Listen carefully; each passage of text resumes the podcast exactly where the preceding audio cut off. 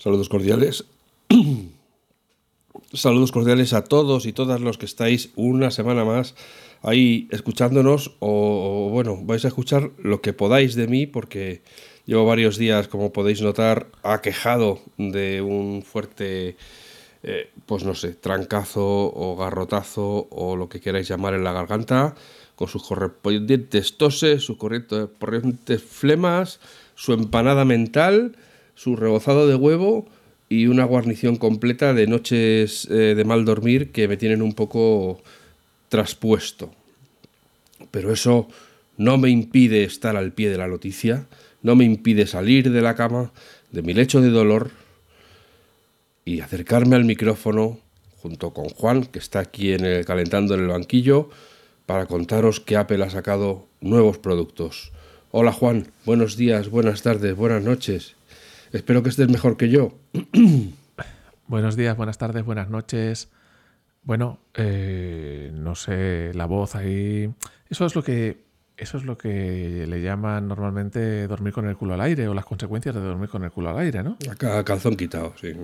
Claro, y eh, claro, luego has dicho que tienes un trancazo y ya todo va. Bueno, pero eso es conocido. ¿eh? En todo, me, me, llaman, cuando voy por la calle me llaman así, Alfred del trancazo. sí, sí. De hecho, tengo que avisar cuando voy a salir por la noche para que nadie se asuste. Bueno.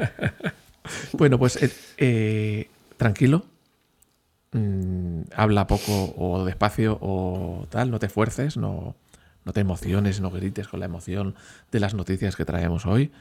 Vamos a hacerlo más cortito este capítulo para que no te resientas. Y si vemos que eh, te dejas la lengua fuera o algo, pues ya salgo yo a tu rescate. Muy bien, de acuerdo. Fenomenal. ¿Y qué ha pasado? ¿Qué ha pasado? ¿Qué ha pasado? ¿Qué ha pasado? Dinos, ¿qué ha pasado? ¿Por qué esta urgencia? Pues, ¿Por qué has salido de la cama, en, bata de cama, eh, a, grabar con, corriendo, con que se te cayéndote a trozos la garganta? Dios, ¿qué ha pasado?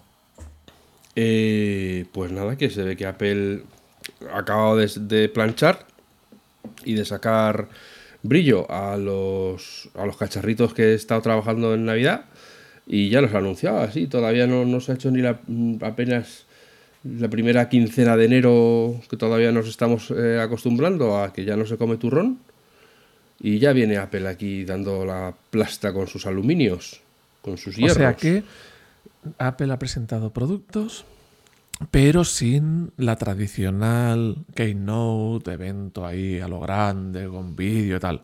Esta vez nos ha presentado un poquito por lo bajini. ¿Qué quiere decir eso? Que las keynotes que hace en el año se las tiene que reservar para cosas que de verdad eh, supongan un cambio. Y ya sabemos, ya hemos hablado en el anterior episodio, que hay algunas cosas que claramente va a tener que, que presentar una keynote y dar alguna que otra explicación. Bueno, cosas que supongan un cambio muy importante que requiera mucha explicación, o cosas que venda como los churros, que es un iPhone, y iPhone lo va a presentar siempre con pues, Keynote, porque aunque, no, aunque le cambie la pegatina de detrás, vale la pena porque son muchos millones. O sea, la, Keynote volante es esta que, que, habrá ahora en marzo o así, que depende de lo que tenga en cartera, pues saldrán unas cosas, saldrán otras. La de junio es la de los desarrolladores, que en principio esa está adjudicada a los nuevos sistemas operativos y al presuntamente el sistema de, de realidad eh, aumentada o, eh, tal. El sistema gafístico que se llama, el sistema gafístico. Y luego la de septiembre, pues toca iPhone. Claro, entonces nos queda, nos queda una keynote para... Uy, uy, uy, ¿cómo estamos? Una, nos queda una keynote para eh, unas gafas de realidad virtual. Yo no pierdo la esperanza de un Mac Pro.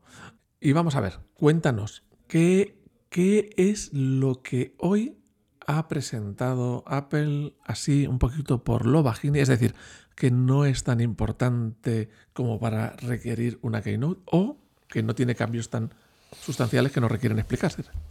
¿Qué es lo que ha presentado hoy? Bueno, ha presentado hoy dos modelos de Mac Mini y, dos modelos de Mac Mini. y dos modelos de MacBook Pro. Que los ha actualizado, por así decirlo. ¿Por dónde quieres que empecemos? ¿Por dónde empezamos? Venga. Pues a mí me da un poco igual por los Mac Mini, si quieres, que son como más suculentos. Bueno, hay que decir que lo que ha presentado también son el M2 Pro y el M2 Max, que son los que alimentan estas variantes de Mac Mini y de, y de MacBook Pro. Para poner a todos nuestros oyentes en situación, eh, hace dos años, acordaos que Apple lanzó sus propios procesadores para ordenadores, la serie M, que llamó el Apple Silicon, y la serie M. Y en aquel momento lanzó, o sea, digamos que llegó a haber, ha llegado a haber cuatro modelos de M1, que era el primero que salió. El M1 básico, que se llamaba M1 y ya está.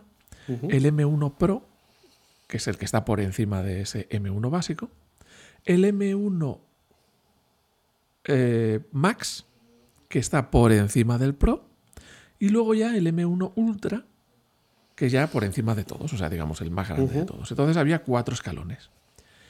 Y el año pasado actualizó los Air, los MacBook Air, y el Mac Pro de 13, el, pequeño, el más pequeño de todos, los actualizó del M1 al M2. Digamos, el primer de los cuatro de la familia, el primero, el más bajito, el procesador más bajito, ese es el que actualizó. A M2. Las ventajas de ese M2 eran que utilizaba una tecnología para hacer el procesador un poquito más avanzada, digamos, eh, que a efectos prácticos, dejándonos de rollos técnicos, consume menos y tiene más potencia. Eh, a ver, que eso luego Apple lo puede utilizar como quiera, es decir, pues con el mismo consumo que tengo ahora ya me va bien, pero obtengo más potencia, o eh, mantengo la potencia actual y reduzco el consumo. Eso ya es la estrategia que quiera Apple.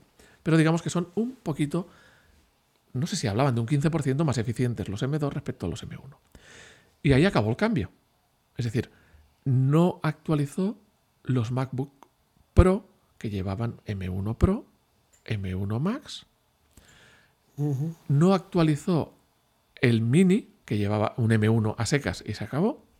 Y no actualizó el estudio que llevaba los Max, no sé si Pros, Max y Ultras. Es decir, solo se actualizó el primero de la familia, a M2.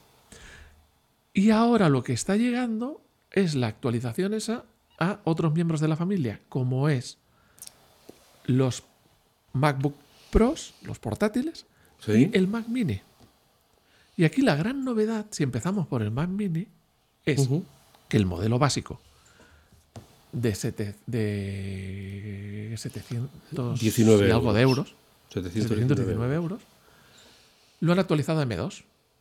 Pero esa es una parte de la ventaja. ¿Y qué, obtenemos con eso? Obtenemos, como hemos dicho, más potencia. Porque un Mac Mini va enchufado a la red eléctrica, no necesita eh, batería, no tiene que ahorrar energía y entonces aquí pues todo el beneficio lo habrán dedicado a darle más potencia. ¿Qué obtenemos en el M1? Más potencia y un procesador eh, de, digamos, un procesador que se encarga de codificar o de codificar vídeo que se llama el Media Engine, el motor de medios, eh, más profesional. El que tenía el M1 anterior, el básico, era un motor de medios, el, que, se dedica a procesar el vídeo, eh, lo tenía eh, más doméstico, más de teléfono móvil, y las versiones M1 más altas tenían uno profesional. Bueno, pues el M2 ya tiene uno profesional desde el principio, desde la base, desde el M2. Por lo tanto, este Mac Mini básico gana en que es más potente, gana en que tiene un motor de medios profesional en lugar de un motor de medios más cutrecillo. Pero entonces no nos quedamos solo ahí, sino que ahora ha salido otro, otro Mac Mini que es el Pro, es decir, con procesador M2 Pro. Que eso no existía antes. Esto no es una actualización, este es nuevo. Sí, sí.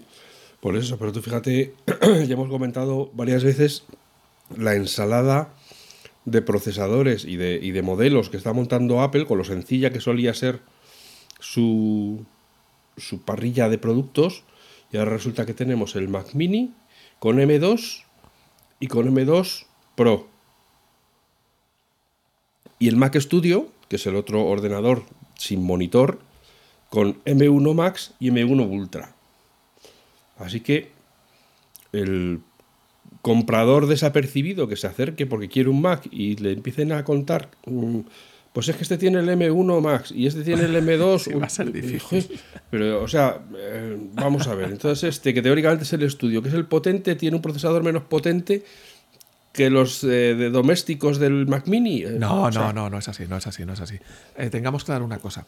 El M2, la gama 2, por ser 2 no era más potente que la 1. Es decir, un M2 normal no era más potente que un M1 Pro. Ya, si yo solo hablo de la confusión que Apple Sí, está sí, sí, generando con los puñeteros Sí, sí, sí, nombres, sí. con lo sencillo que era. O sea, lo, lo normal Pero- sería pero que de la atacada hubiera pasado todos al M2, que es lo como hace con el, con el Claro. iPhone, ¿no? Claro, o, claro, no o no haber insistido tanto en el nombre del chip y ya está, y te compras un El del modelo del 22, del 23, Mac Mini del 24. y ya está, y no tienes que preocuparte por cuál lleva. Y, Claro. voy ya Pero no- ten- y- tened claro. Tened y claro si esto. vas al, al- al iMac, pues también está con el M1. Y ya- Todavía, sí, todavía no lo han cambiado. Sí, sí, sí. sí. todavía no lo han Pero cambiado. quería fíjate. aclarar, para el que quiera tener una idea de la potencia. El pelado, el que no tiene apellido, el M1, M2, Sí. es el menos potente. El Sí. Pro es más potente, pero digamos, el Pro del M1 es más potente que el normal del M2. Es decir, el, el apellido Pro le da más potencia que el número. El Max y el Ultra le da más. O sea, digamos que es más importante lo de Pro, lo de Ultra y lo de tal, que no el número. Esto para que quede claro. Me recuerda muchísimo a la parte contratante de la primera parte. O sea, esto que me Sí, estás haber ya me he perdido. o algo así. Más Ha- fácil. Has dicho tres M seguidos y ya me he perdido cuál es cuál. Imagínate Bueno, pues tú- el y- caso. Y, yo estoy todo el día con ello. Imagínate uno que se acerca porque simplemente le gusta el Mac. Bueno, Ya. me imagino que no le, habrán nada- no le hablarán nada de potencia hasta que no llegue a su casa y se encuentre con el cuñado que le diga, ¿y no es un M2? ¿Te han vendido un M1? Joder, pues ya han salido el M2, pues te lo han vendido soleto, pues tal, pues cual. Pues la verdad es que alguien que tenga un M1 con respecto al M2, las diferencias son pequeñas. O sea que no se tiene que preocupar, no se le ha quedado su dispositivo obsoleto. Se hablan de diferencias del 15%, quizás un poco más si tiene más núcleos, pero vamos, que no penséis que los poseedores de un M1 os habéis quedado atrás, ni mucho menos. El gran cambio fue de Intel a Apple Silicon. Eso sí que fue un cambio bestial. Este otro cambio, pues ya es un cambio menor porque tienen que ir actualizando, porque va modernizándose. Entonces, digamos que en la gama escritorio ahora están los cuatro escalones igual que los cuatro procesadores. El mini con el M1, en el M2, el mini con el M2 Pro, y luego ya saltamos al estudio con el Max y al estudio con el Ultra. Ya están los cuatro, los cuatro escalones, ¿vale? Y luego tenemos el- los, portátiles, que han cogido los dos portátiles que teníamos de modelos Pro, el de 14 y el de 16, y les han cambiado también a los procesadores M2, evidentemente. Bueno, hay que decir que el M1 está todavía viviendo en el iMac de 24 pulgadas. O sea que realmente ahora hay que hacerse un auténtico esquema para entender cómo van las actualizaciones de Apple. También te digo que esto habla mucho de cómo funciona el mercado actual de Apple. ¿Qué es lo que renueva primero Apple? El Mac mini y los portátiles. Los ordenadores de sobremesa, ya no hablemos del Mac Pro, pero incluso el, el iMac y el Mac Studio, pues van después, porque no se venden tantos como de los portátiles, que son sin duda el motor actual de el- autores del crecimiento de la cuota de mercado de Apple, y el Mac Mini, que es el ordenador por 800 euros que todo el mundo puede poner en su casa. Hemos vuelto de nuevo a, esa, a ese reto de, de tener un ordenador por debajo de los 1000 euros para que, para que todo el mundo pudiera probar un Mac sin que se le sangraran la- las carteras, ¿no? las billeteras. Entonces, bueno, pues esto es así. Yo te digo una cosa, eh, el modelo básico ya es una, una pasada, ya es una maravilla. O sea, eh, el que no tenga trabajo profesional que realizar con el ordenador, que no se dedique profesionalmente al vídeo, a la fotografía, al 3D, o sea, algo de muy cañero de que vivas de ello, el modelo básico te vale. Mira, yo me compré el Mac Pro M1 Pro, es decir, el, el que tenía el M1 Pro, por el, por el, eh, el motor de medios, el Media Engine. Porque yo sí lo quería que codificase bien el vídeo, eh, rápido, con calidad profesional. Si no hubiese sido por ese detallito, y por los hubiese cogido el, el Air, porque el Air me encanta. Y la potencia del M1 básico en aquel momento, que era el que había, era suficiente. Era suficiente para cualquier usuario, yo diría que para el 95% de los usuarios que no se dedican, no hablo de profesionales, porque profesionales hay muchos tipos. Un dentista es profesional, un fontanero es profesional y un abogado es profesional. Sin embargo, un abogado requiere una potencia de, un ordenador pues bajísima. ¿Por qué? Porque lo que está haciendo es usar un procesador de textos, una hoja de cálculo, una base de datos, cosas muy básicas. Y es un profesional también. Estamos hablando de sectores muy concretos que necesiten mucha potencia, pues eso, vídeo, fotografía muy profesional, diseño 3D, yo qué sé, algo de ese estilo. Para el resto de los mortales, el más básico es suficiente. Y ahora el M2 tiene esa carencia que yo me encontré en el M1, cubierta, el tema del motor de medios. Por lo tanto, te puedes ir a, ese modelo que has dicho de 700, 715 euros, eh, has dicho. Eh, el Mac Mini. A ver, el Mac Mini. 719. 719 euros. Tienes. iba incluido. Maquinorra. ¿Eh? Iba incluido. Y tasas. Iba incluido de 131 euros, que si eres un profesional, evidentemente te lo vas a deducir. O sea que tienes una maquinorra de 8 núcleos de CPU, 10 núcleos de GPU, 8 GB de RAM y 256 de almacenamiento. esto es una, es una máquina, vamos, que yo no dudaría en absoluto en comprarla. Es una maquinorra. Luego, si os queréis ir a modelos más, eh, más potentes, pues puedes llegar a 1.569 euros eh, de los modelos básicos, eh, los, que no andas configurando, digamos. Por 1.569, es decir, el doble aproximadamente, tienes CPU de 10 núcleos, 2 más, GPU de 16, 6 más, doble de RAM, 16, doble de almacenamiento, 512, ese procesador Pro en lugar del procesador normal, cuatro puertos Thunderbolt en lugar de dos puertos Thunderbolt que tiene el normal. Eso, pues, si tienes mucha necesidad de conectar muchos aparatos. El resto es igual. Los dos tienen puerto, dos puertos USB del tipo antiguo, del USB-A. No entiendo por qué, ya los tendrían que haber eliminado. Lo siento mucho, esto va a generar polémica. Mm. Adiós, a muerte al USB, antiguo. Eh, un puerto HDMI, tanto el modelo básico como el modelo más, más caro HDMI. Una conexión de red Ethernet eh, que se puede cambiar si lo queréis, pagando el coste adicional, por una conexión de 10G y eh, toma de auriculares. O sea que digamos que os podéis ir en las configuraciones básicas desde 700 euros hasta 1500 euros. El de 1500 un pepinazo importante. ya yo les digo a todos que si van a. O sea, que, si compran ese es porque de verdad sean conscientes de que lo necesitan. Que si no, probablemente van a tener 600 euros invertidos o perdidos porque no le van a sacar rendimientos. Y, seguramente con el Mac Mini básico tendrían más que suficiente.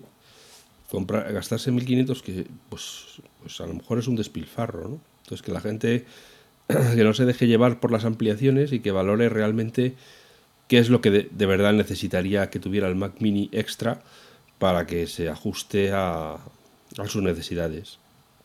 Sí, la verdad es que en potencia mm, no hay, no hay, gran, no hay muchas diferencias. Fijaos, vamos a ver que en la propia página de Apple hace unas comparativas con, eh, de potencia con, con los Intel, que son unos cabritos.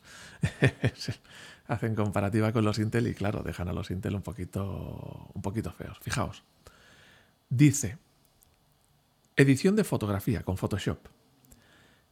El Mini M2 Pro, hemos dicho el más grande de los minis, es 4,7 veces más rápido que el Intel Core i7. 4,7 veces más rápido. Es decir, si el Intel tardaba 50 segundos en hacer una operación, este la hace en 10 segundos, más o menos 5 veces.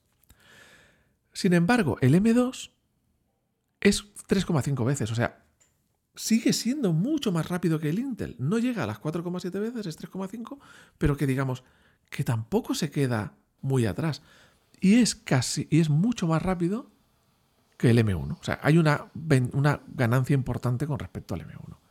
Si nos vamos, por ejemplo, al escalado de imágenes, que yo sé que aquí hay muchos datos, a la misma comparativa, el Pro es 24 veces más rápido.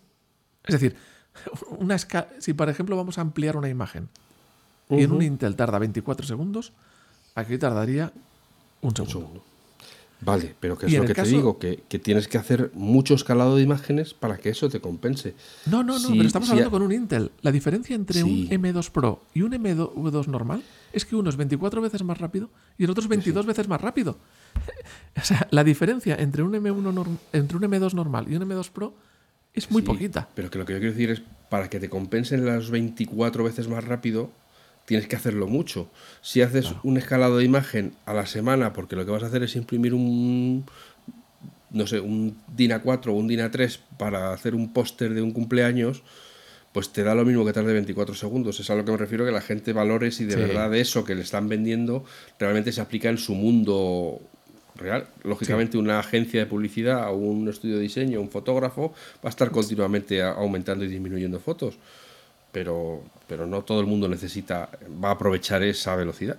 Aunque luego, lógicamente, la velocidad son referentes que, luego se notan en todo lo demás. Es, eso aplícalo a abrir archivos o a leer un PDF o a lo que sea. ¿no? si es más rápido, es más rápido en todo. Claro, por ejemplo, en edición de vídeo con Final Cut Pro, ese programa, que no actualizan, que no actualizan, que es el de Apple, es 20 veces más rápido que el Intel.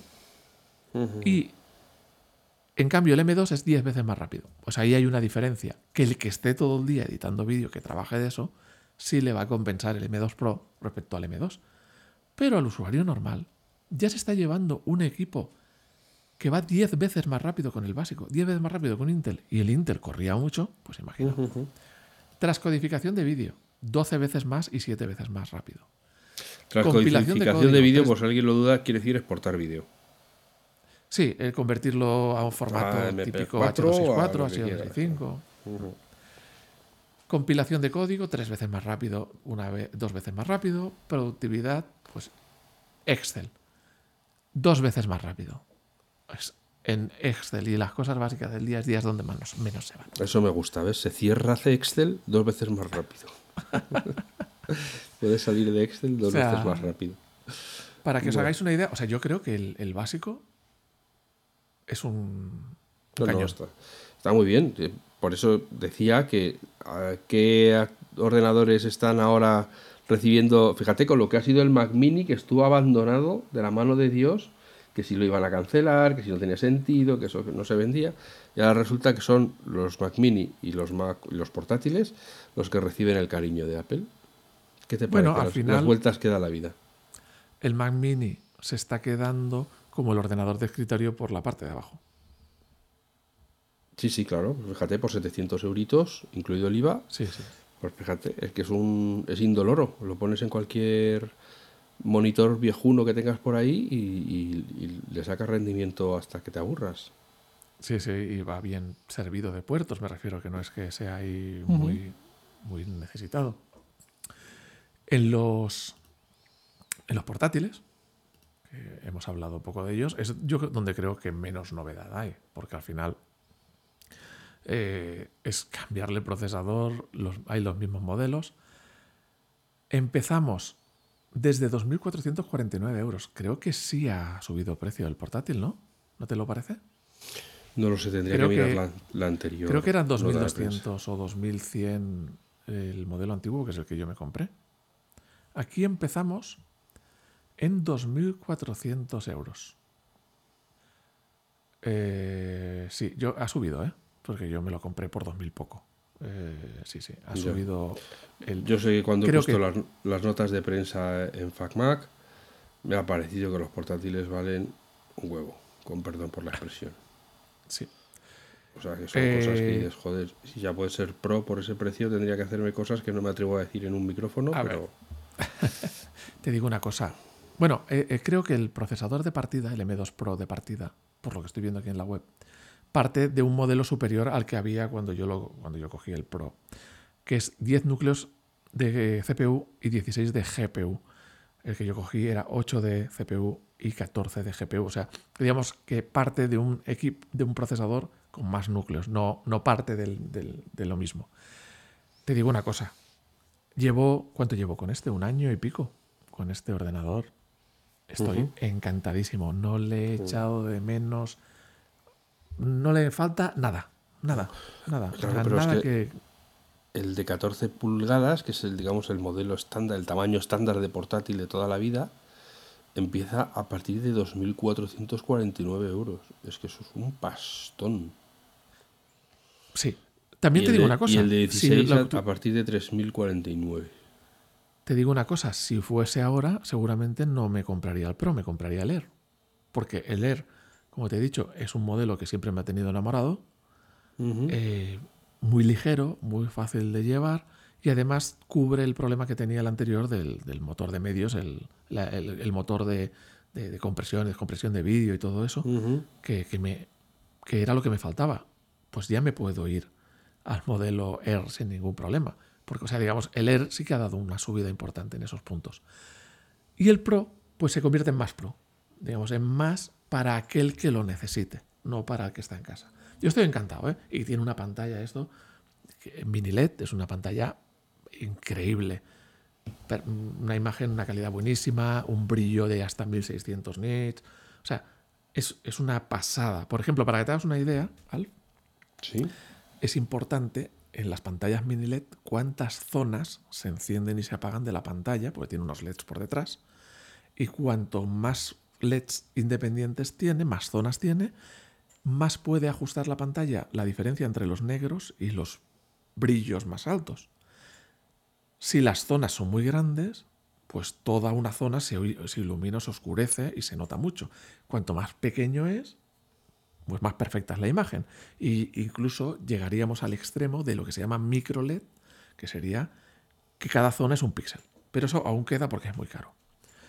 Pues en mini LED, he estado mirando ahora teles para casa, teles de 77 pulgadas, teles de 80 pulgadas, tienen 500, 600, 800 zonas. Estamos hablando de que cada zona de iluminación es de 5 centímetros por 5 centímetros, 6 centímetros por 6 centímetros.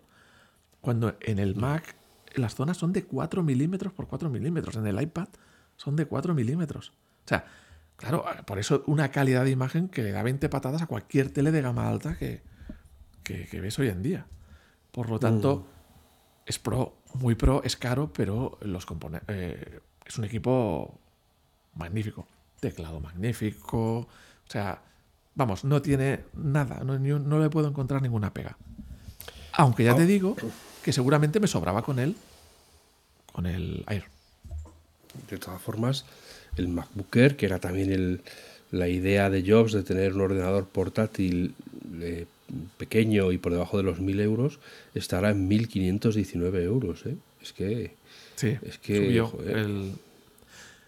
Y, aún, y, así, y aún así, para mucha gente, con el Air antiguo, el M1, que no lo han descatalogado, creo, que no, que sigue, sigue verdad. El, el, el Air pues antiguo. lo, voy a mirar. Sí, 1200 euros. Sigue siendo un pepinazo para el 90% de la gente. Ya. E-, el M1 antiguo, el primero que salió, ya. sigue siendo una maravilla para la mayoría de la gente. Entonces, ¿qué vamos a hacer? ¿Qué, nos, nos, queda? ¿Qué, nos queda aquí? No han llorar, actualizado. Llorar por lo caro que es todo. Eso sí es verdad. Aquí nos fastidia también el tema de la inflación, el tema del conversión euro-dólar. O sea, ahí se nos junta todo para acabar de fastidiarnos un poco más. Em, nos queda por actualizar los iMacs. Digamos que el iMac es el único Bueno, el iMac se queda con los M1s Sí. básicos, básicos pelados y mondados. Y luego está el Mac Studio, que se- está todavía con los M1, pero claro, estamos con M1 muy bestias, con los M1 Max y los M1 Ultra, o sea que... Pero bueno, que en cualquier día de estos nos lanzan una nota Claro, de prensa y los actualizan. Pues sí, pues a lo mejor en febrero, ¿sabes? Que esto al final se trata de ir teniendo todos los meses un impacto para que todo el mundo se haga eco y estás siempre en, el- en la pomada, ¿no? Pero teóricamente el Mac Studio, que es un ordenador pensado para los estudios de diseño, de música, de tal, para los pequeños estudios que no necesitan el Mac Pro, pues en principio serían los que más receptivos estarían a cuanta mayor potencia y más rápido se actualice, pues mejor, ¿no? Pero aquí los tienes, a la cola del... No sé si Apple está intentando que los propios usuarios abran una, un- una petición de estas en Internet para que no saque ya nunca el Mac Pro, a base de demostrarnos que realmente con los no, otros equipos que ya ¿Que tiene... qué? Porque claro, si ya estamos viendo que por lo que sea, por, por cuestiones probablemente físicas y térmicas, eh, no es tan sencillo esto de ir aquí aligerando los, los M1 a velocidad de un modelo al año. Es decir, los saltos en rendimiento no van a ser tal y ya dicen que nos quedaríamos con los M2 que tenemos. Eh, el diseño exterior no va a cambiar. Eh, es decir, vamos a tener el mismo formato de, de caja metálica, de tal. Y resulta que todo el mundo está, no digo todo el mundo, pero mucha gente, la gran mayoría de la gente está satisfecha con los, con los rendimientos actuales. Pues si no vas a sacar un Mac Pro que realmente rompa las reglas y vuelva a poner el nivel aspiracional de lo que deberían ser los ordenadores profesionales, pues no lo saques. Pues, pues es que la realidad es que ya no. La gente no necesita ya Mac Pros. La potencia de los ordenadores que tenemos ya es, ha crecido tanto que ya puede dar servicio a tal. Pero bueno, oye, Bueno, acuérdate que me, me has, me has recordado un podcast que grabaste hace no hace mucho con un músico, que Adrián ahora Balaguer, no me acuerdo del nombre. Berenguer, Adrián Berenguer. Berenguer. Y estaba él grabando y ganándose la vida perfectamente haciendo música, que no es cualquier tontería, no es escribir eh, un artículo de, de publicar en una web. Que no es por meterse con FacMac, ¿no? Que es No muy es- no es- honrable. No es, gente como FanMag, es, es Eso es, claro. No, es un tío que Ah. serio que se gana la vida bien. Ganándose la vida con un Mac Pro Papelera. papelera antiguo Sí, que de- tiene 10 años y estaba encantado. Sí, lo voy a cambiar, puf, pero me da pereza, creo que comentaba, porque cambiarlo todo. O sea, está ganándose la vida viviendo como profesional de esa máquina, con una máquina de hace 10 años, y perfectamente. Y con todo un montón de cosas enchufadas, porque tenía un huevo de cosas enchufadas, pero claro, tenía muchos puertos, todo era externo, no era interno. O sea, es decir, para ser un ordenador profesional no tienes por qué meter los cacharritos dentro, pueden estar fuera. Entonces, a lo mejor, es que lo he dicho varias veces en varias ocasiones, se pusieron verde, pusieron verde al Mac Pro papelera porque no se podía ampliar internamente, todo era a base de aparatos externos, y el estudio es lo mismo. Y sin embargo, la gente no ha puesto para ir al estudio. A lo mejor simplemente porque, no, no, ahí hay no se otro que sí se le pueden meter cosas. Pero una- el problema de que tiene ahora mismo Adrián Berenguer, si nos estás escuchando, hola Adrián, eh, espero que te vaya todo bien, eh, es que una vez que has dejado, digamos, envejecer tanto tu máquina, una vez que cambias, ya no es solo la máquina, es que la versión que tienes de Logic ya no vale, tienes que comprar la nueva, a lo mejor algunos plugins ya tienes que actualizar, o sea que de repente la inversión, que es verdad que la tienes súper amortizada y que puedes esperar que te dure otros 10 años, pero claro, de repente si ya el Mac Pro va a costar, vamos a decir, 5.000 euros, pues quiere decir que además te tienes que gastar otros 2.000 o 3.000 en actualizar el software que ya no corre, porque fíjate, cambia la arquitectura, cambia todo. eh, en el Realmente, eh, claro, ya es una cosa para pensársela, mientras que Apple no promocione Logic Pro como absolutamente optimizado para los M, pues a lo mejor es que te está ahí reteniendo todo ese mercado. ¿no? Pero sin irnos a, sin irnos ya a todo eso, que es la siguiente derivada, yo lo que venía a decir es que un profesional que se dedica a ganarse la vida de forma profesional, que tiene un montón de cacharros enchufados y lo tiene en un dispositivo que no se puede ampliar por dentro. Es decir, en el equivalente al Mac Mini o Mac Studio actual. Y sin ningún problema. O sea, yo creo que viéndolo con el tiempo me da la sensación de que el revuelo que se generó con el Mac Pro papelera era más artificial que real. No sé qué piensas tú. Sí, bueno, pues yo, claro, al no estar en ese mercado, pues, pues no te sé decir si de verdad respondía a las necesidades o las valoraron mal. Parece que hubo consenso y que Apple también lo entendió y decidió cancelarlo. Porque hay muchas veces que aunque ladren, si las ventas responden, pues Apple se coge de pues hombros y dice, pues vale, pues lo que digáis, pero aquí estoy vendiendo yo como churros, así que no será tan malo. O sea que si de verdad lo canceló, pues es que tampoco se estaría vendiendo como... A ver, es un, es un modelo muy caro. Es decir, el, aunque saquen ahora el Pro mm, grandecito y expandible, mm, eh, que actualmente está con Intel, y lo cambien a, a procesadores Apple Silicon, con toda la ampliabilidad y el tamaño que tiene, tendrá un precio caro porque es un equipo muy profesional. y se venderá poco. Y se venderá poquito. Claro. Se venderá poquito. O sea, será un. ¿Por qué? Porque hay muy poca gente que necesite gastar. Sobre todo, fíjate, ahora es que me extrañaría que Apple vendiera un Mac Pro al mes. Porque tú fíjate en qué estado están los Mac Pro con la arquitectura antigua, con pues es un ordenador que no se actualiza desde hace no sé cuántos años, ¿no? Pero lo tienen ahí, a lo mejor es porque tuvieron mucho stock.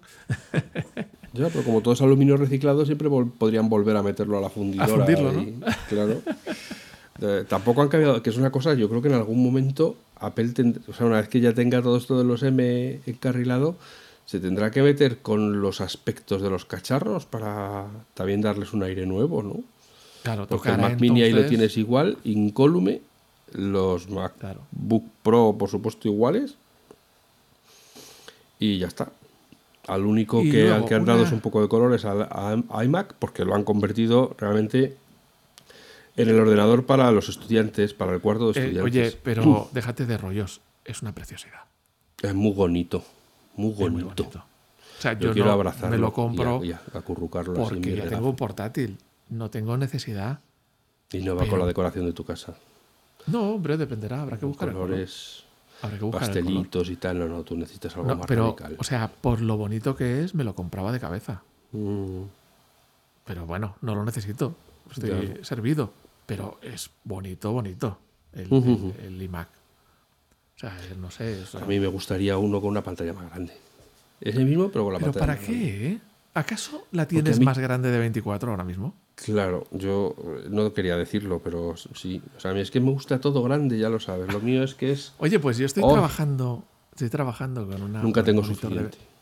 estoy trabajando yo con un monitor de 24 para el trabajo del día a día. Y considero que es un tamaño muy bueno. O sea, no, no pienso en ningún momento, me quedo corto y tal.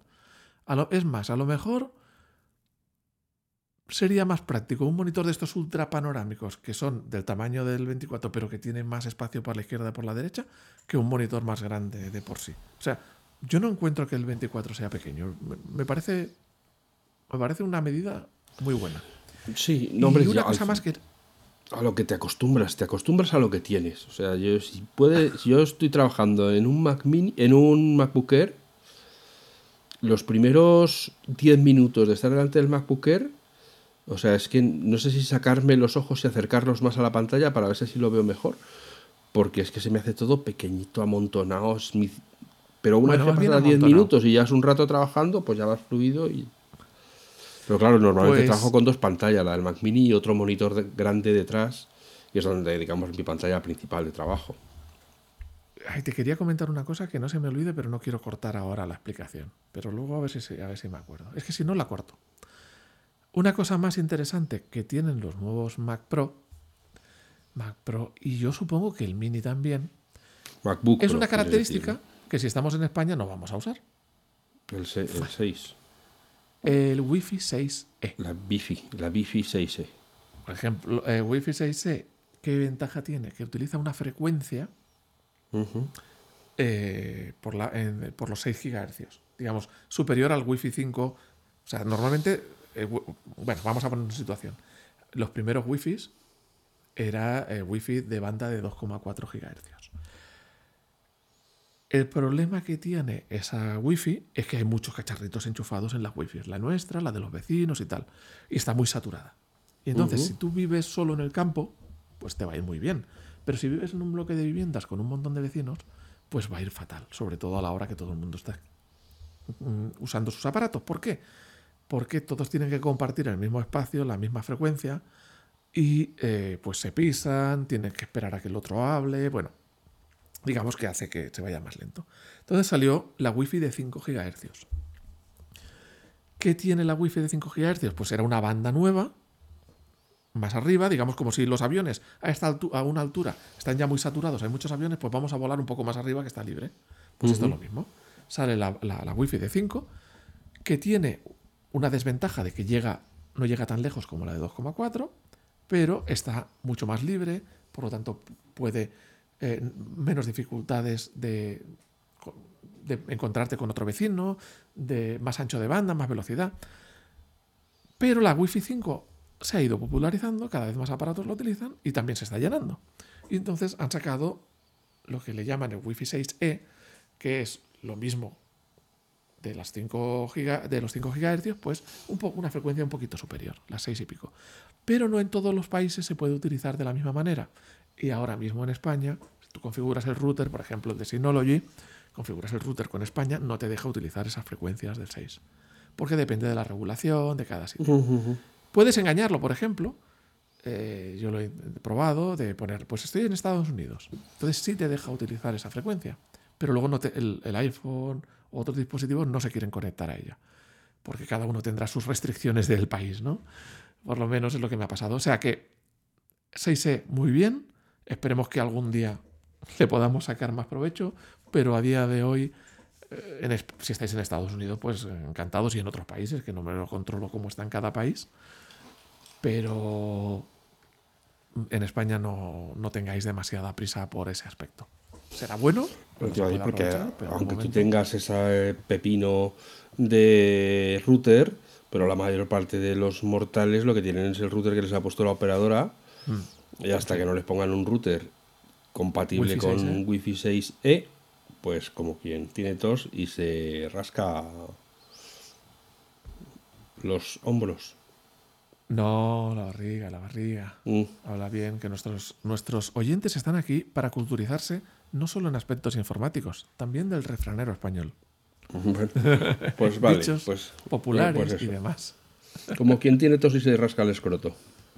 Ala, ala, esto no es así, ¿eh? No hemos dicho que Queridos es culturizarse. Pues usamos palabras distintas que, que va- que vayan y lo miren en el diccionario. Ya lo utilizaste el otro día para hablar de mis HomePods colgados del techo. Ah, es verdad, claro. Que, que me acuerdo. Los ¿eh? huevillos ahí colgando del techo. Te cuelgo los huevillos del techo, pues ahí, Juan lo ha hecho.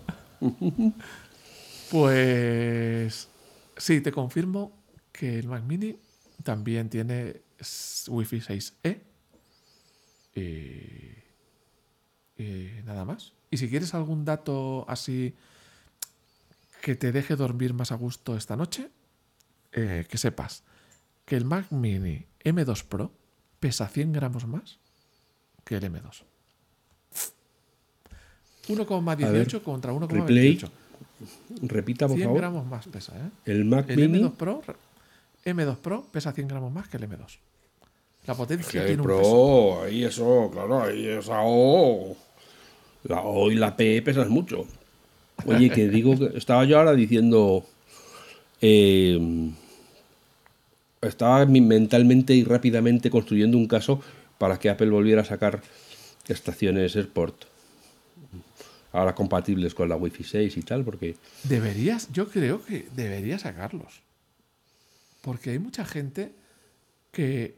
A ver, una de las ventajas de la compra de productos Apple, que cada vez lo están poniendo más difícil, era la sencillez. Yo quiero un equipo y te vas con un equipo que, aunque no sepas mucho, te va a cubrir tus necesidades mm, bastante bien. Porque casi todo lo que ponen será menos potente, o será más potente, menos memoria, más memoria, pero es de mucha calidad de un comportamiento muy bueno, de, o digamos que tiene unas, unos mínimos muy altos. Entonces, para mucha gente que ahora comprarse un router puede ser una locura por tantos modelos, tantas especificaciones, tantos detalles, que el mismo fabricante tiene no sé cuántos, pues un router mmm, que digas, oye, me voy a poner Cero esto y configuración. todo perfecto. Claro. ¿Eh? Cero configuración. Sí. Con esto que tiene Apple de acercar el cacharrito y que se autoconfigure y que lo puedas compartir entre unos y otros y tal. Y... Volviendo al ejemplo de la tele. Yo en mi Mac mini, que tengo una pantalla que se ve de maravilla, que se ve mejor que mi tele OLED, tengo cero configuración. La única que puedo hacer es subir el brillo y bajar el brillo. Ya está. En cambio, en la tele, mm, de fábrica no viene bien del todo. Es que eh, configurada, no era otra Calibrada. palabra. Calibrada, muy bien. Y tienes un montón de detalles del brillo, del fondo, del contraste, del no sé qué, del no sé cuándo, del movimiento. Tienes a lo mejor 20 o 30 parámetros que ajustar. Una persona que no sea un profesional del asunto no va a saber hacerlo. O lo va a hacer mal si lo toca, seguramente lo va a empeorar. Entonces, un producto que ya es mucho menos profesional, que es una tele, mucho menos que un ordenador, que debería ser llegar, lo pongo, lo enciendo y lo disfruto, resulta que has pagado un pastón y a lo mejor lo estás utilizando mal o disfrutando mal. ¿O por qué? Porque no estaba lo ajustado bien que tendría que estar. Entonces, ¿qué tienes que hacer? ¿Pagarle a alguien para que te lo ajuste o hacer un curso de no sé cuántas horas para aprender a ajustarlo tú? No tiene Mm. sentido. ¿Qué ajustes tengo para la pantalla en mi, Mac- en mi MacBook Pro? Cero. Bueno, brillo. Brille más y brille menos, ya está. ¿Y cómo lo ajusto? A según. Eh, uy, me, me brilla mucho, me brilla poco. A, a gusto del consumidor. Pero no me implica que, que está mal calibrado, que los colores no están tal. Entonces, digamos, esa simplificación tendría que llegar y más en un dispositivo de uso doméstico, no es un us- uso profesional como es una tele. Y cada vez me doy más cuenta, y me doy más cuenta con estas cosas cuando estás en contacto con gente que no es friki como tú de la tecnología. Sin faltar, ¿eh? Que no te Apple acertó mucho. que, que Apple acertó mucho con la filosofía de iOS y iPadOS. Porque nos quejamos de que no se puede hacer todo lo que se quiere hacer en un ordenador, pero es que la mayoría de los usuarios es en sentido contrario. Quieren encenderlo y usarlo sin preocuparse de todos esos aspectos técnicos y de todas esas historias. Cuanto más. Entonces, cuando te sientas con una persona mayor, con una persona que no le gusta la tecnología, una persona que no le importa, te das cuenta, dices, qué bien pensado está el iPhone y el iPad, tal, porque están pensados para esta gente. Es que no me vengas con rollos, yo quiero encenderlo y usarlo. Bueno, y un poco alguna vez me has explicado, tú también, que tú cuando, te, cuando usas Apple o en tus inicios y tal, no te interesaba para nada la parte técnica, te interesaba Pero es que sigue siendo utilizarlo así. para tu, tu propósito. Claro, es que porque yo uso Apple, porque funciona, porque me pongo y hago las cosas. Si Apple dejara de ser así, no me importaría pasarme a Windows, pero de momento no es así. Yo me pongo en Apple y funciona. Por cierto, que un tema para un próximo podcast, el otro día me, me mandó un WhatsApp un amigo con una de estas preguntas de toda la vida.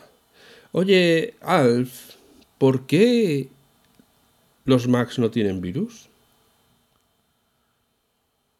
Y aunque yo le respondí en su momento, me parece que puede ser un tema interesante para hablar un... Pero lo prefieres dejar para otro, ¿verdad? Sí, pues si empezamos ahora todo, ya vamos a dejar a esta, a esta gente, tendrá que irse ya. Sí, Tendrán- ya habrán mucho, llegado ¿eh? y están aquí apurando a ver si terminamos para dejar el capítulo escuchado. Ay, y, pues es verdad que hay que publicarlo, que, está- que acaban de. Claro, de es que salir las tiene que del horno, recién saliditos del horno. Pues sí, vamos a cortar el rollo entonces. Venga, tienes razón. Bueno, yo creo. Oye, entonces, pues, un placer. Resumiendo, vamos a ver. Recapitulación: nuevos M2 y M2 Pro. Nuevos MacBook Pro de 14 pulgadas y de 16 Sí. pulgadas, que son los que se actualizan. la, única, la única novedad así es un procesador un poquito más eficiente, un poquito más rápido y una Wi-Fi 6 que no podemos utilizar en España. De momento. Eso es. Y unos Mac Minis eh, también en nivel M2 y M2 Pro. Que aquí, es la no- aquí sí que hay un poquito más de novedad que antes, porque hay un Mini Pro que antes no había Mini Pro.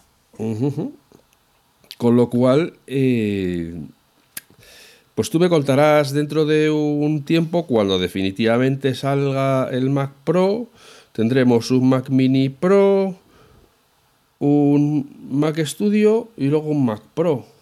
Y dirás, ¿y por qué no sale un Mac Studio Pro? ¡Ah! A lo mejor sale un Mac Studio Pro. Bueno, yo creo que también tienes razón, que quizás la gama se les está yendo de las manos. Yo creo que ahora mismo tienen un pequeño jaleo de que unos tiran para un lado, otros tiran para otro, todo, el del Team Cook quiere contentar a todos y no mete el hacha como hacía Jobs y decir, ah, vamos a ver, señores, organización. Venga, cuatro modelos y a tomar por saco. Claro que sí. A ver, a explicarme a mí los precios y los tal. Y, y la nomenclatura. Vamos a ver, señores, la nomenclatura. ¿Qué estamos haciendo aquí? Estamos a M2, a M1, a Pros, a Ultras, a Max. Sí, sí, sí. Aquí está. Se ha estropeado un poquito esa nomenclatura sencilla que tenía Apple. Sobre todo, pero todo esto viene porque han hecho mucho énfasis en el chip, porque claro, cuando era Intel, el chip Pasaban daba igual, nunca hablaban del chip, ya está. O sea, desde el tiempo del PowerPC, una vez que se superó, ya no se volvió a hablar de los megahercios ni de los tal.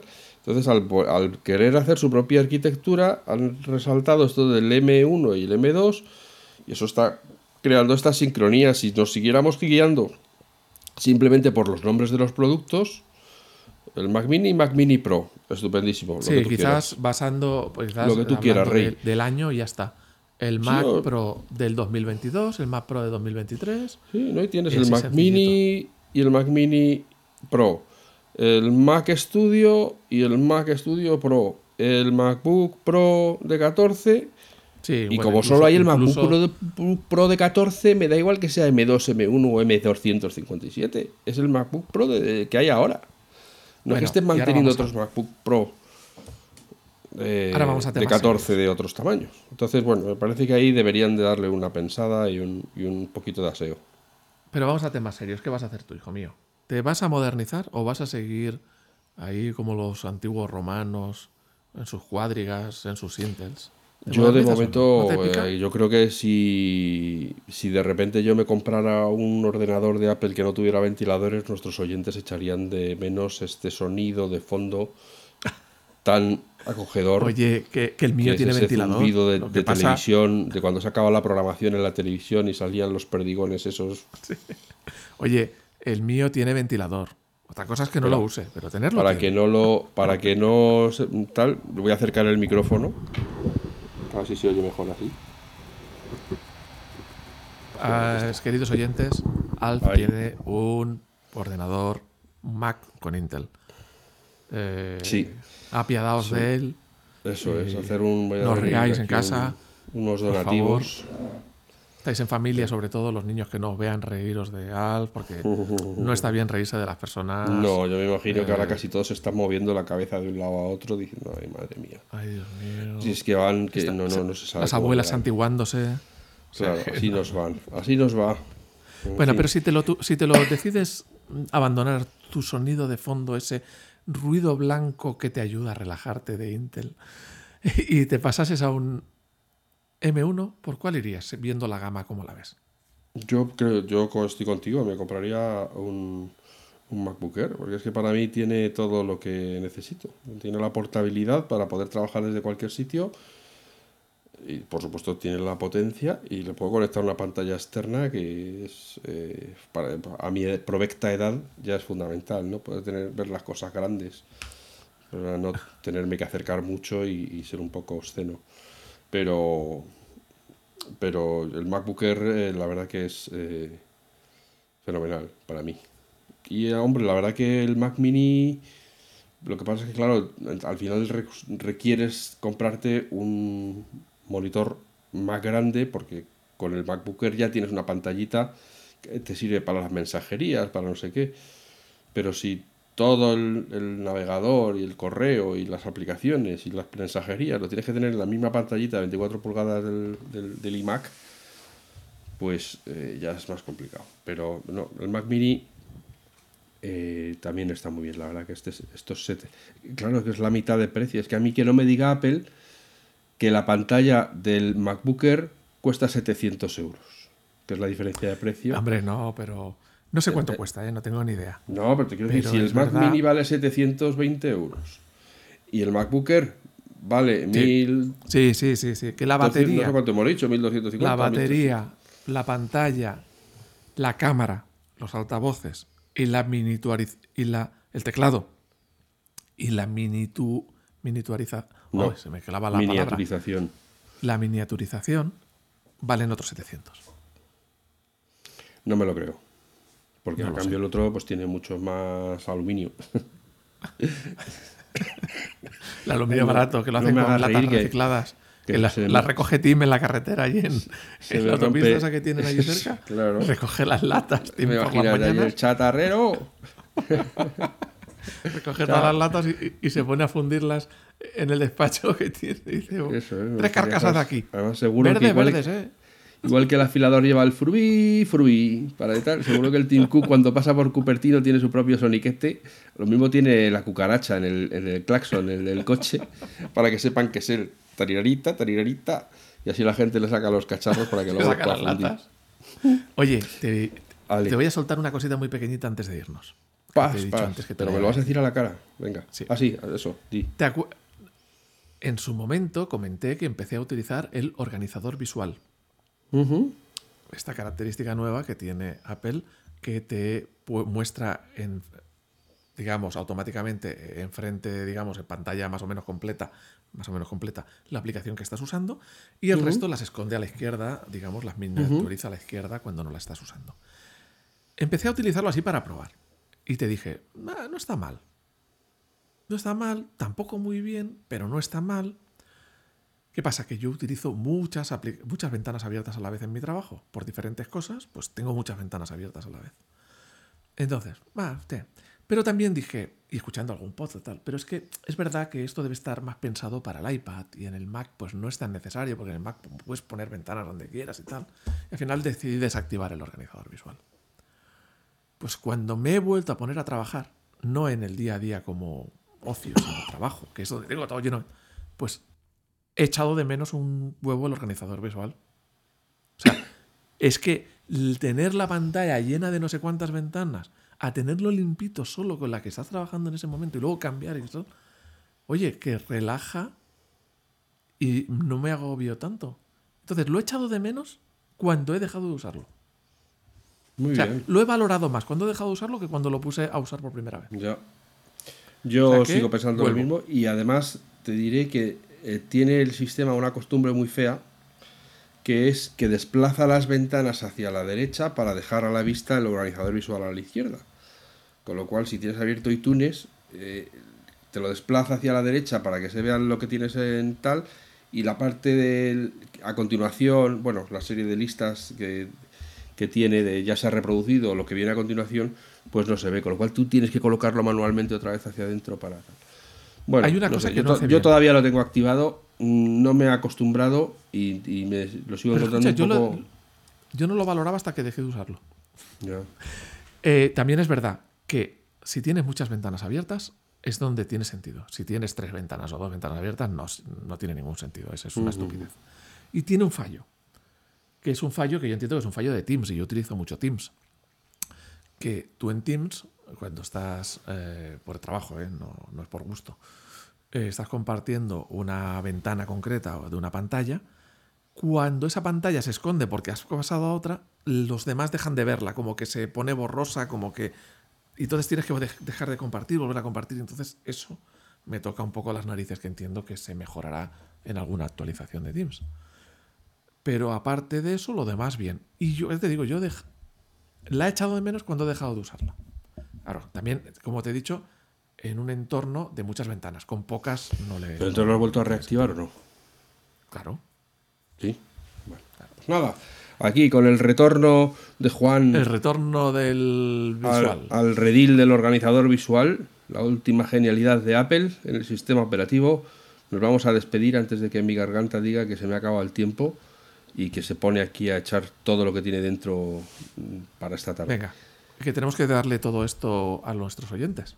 Eso es. Que seáis felices, eh, que seáis buenas personas y que nos escuchemos de nuevo muy pronto. Gracias.